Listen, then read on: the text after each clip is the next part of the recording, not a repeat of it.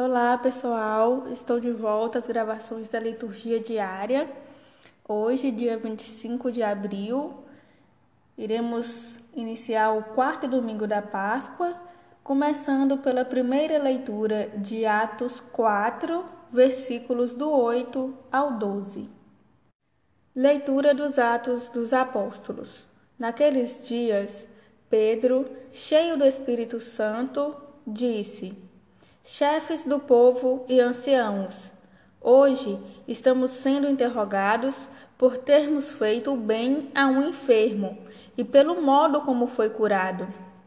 Ficai, pois, sabendo, todos vós e todo o povo de Israel, é pelo nome de Jesus Cristo de Nazaré, aquele que vós crucificastes e que Deus ressuscitou dos mortos, que este homem está curado diante de vós.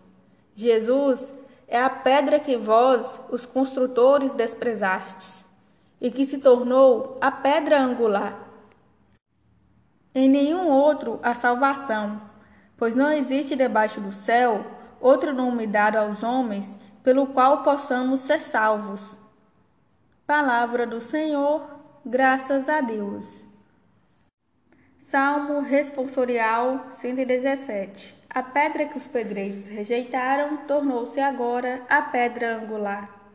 A pedra que os pedreiros rejeitaram tornou-se agora a pedra angular. Dai graças ao Senhor, porque Ele é bom. Eterna é a sua misericórdia. É melhor buscar refúgio no Senhor do que pôr no ser humano a esperança. É melhor buscar refúgio no Senhor do que contar com os poderosos deste mundo. A pedra que os pedreiros rejeitaram tornou-se agora a pedra angular. Dou-vos graças ao Senhor, porque me ouvistes, e vós tornastes para mim o Salvador. A pedra que os pedreiros rejeitaram tornou-se agora a pedra angular. Pelo Senhor é que foi feito tudo isso. Que maravilhas ele faz aos nossos olhos. A pedra que os pedreiros rejeitaram tornou-se agora a pedra angular. Bendito seja em nome do Senhor, aquele que em seus átrios vai entrando. Vós sois meu Deus. Eu vos bendigo e agradeço.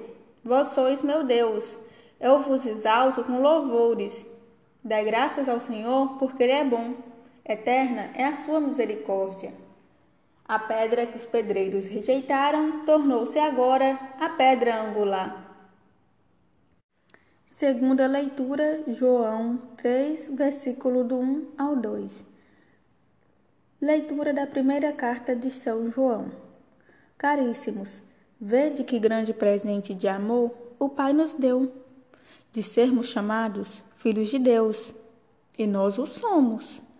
Se o mundo não nos conhece, é porque não conheceu o Pai.